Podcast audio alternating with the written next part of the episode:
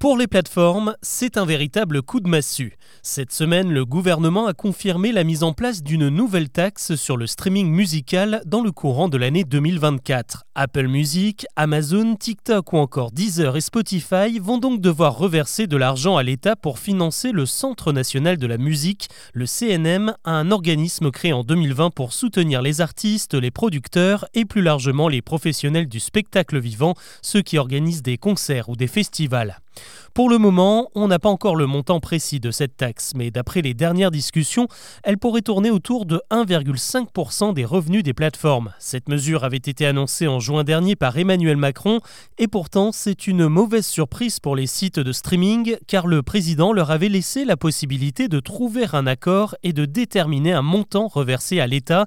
C'est ce qu'Apple, Meta, YouTube, Spotify et Deezer ont fait. Ils ont discuté et décidé de créer une sorte de pot commun de 14 millions d'euros pour financer le CNM. Malgré ses bonnes volontés, cette somme n'est visiblement pas suffisante pour le gouvernement qui campe sur sa position et imposera bel et bien une nouvelle taxe. Alors, est-ce que les plateformes pourront se permettre de la payer? A priori, ça ne devrait pas poser de problème aux GAFA comme Apple, Amazon ou Meta. En revanche, ça s'annonce beaucoup plus compliqué pour des startups comme Spotify et Deezer car elles arrivent à peine à dégager des bénéfices. Spotify est devenu rentable pour la première fois seulement cette année et Deezer n'y est toujours pas.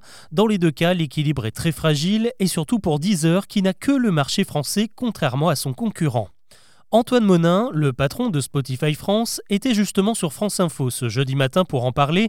Il a tenu à rappeler la situation financière de son entreprise, qui reverse déjà 70% de ses revenus aux artistes, s'acquitte d'une TVA à 20%, 3% de taxes sur les services numériques ou encore 5% sur les services vidéo.